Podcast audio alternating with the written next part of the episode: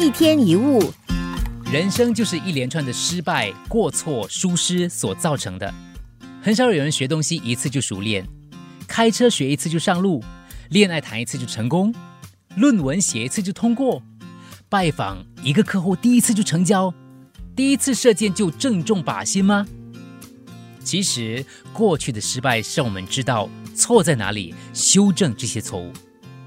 犯错无疑是很宝贵的学习经验，也是成功必要的投资。所以，犯错并没有错。错误的人之所以错，是因为他们太善于找借口原谅自己，总是爱找一大堆理由来掩饰。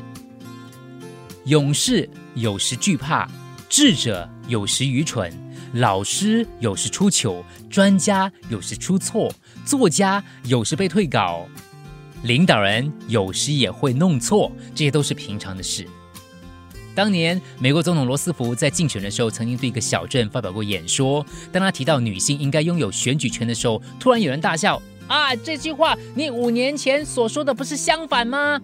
罗斯福听了，毫不掩饰的回答：“啊，是啊，五年前我的确有另一种想法，但是现在我已经发现那是错误的。”他丢脸吗？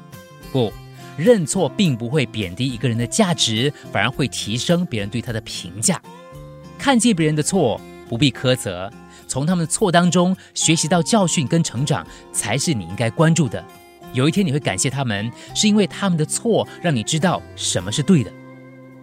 发现自己犯错也不必自责，没犯过错的人通常也是一事无成的。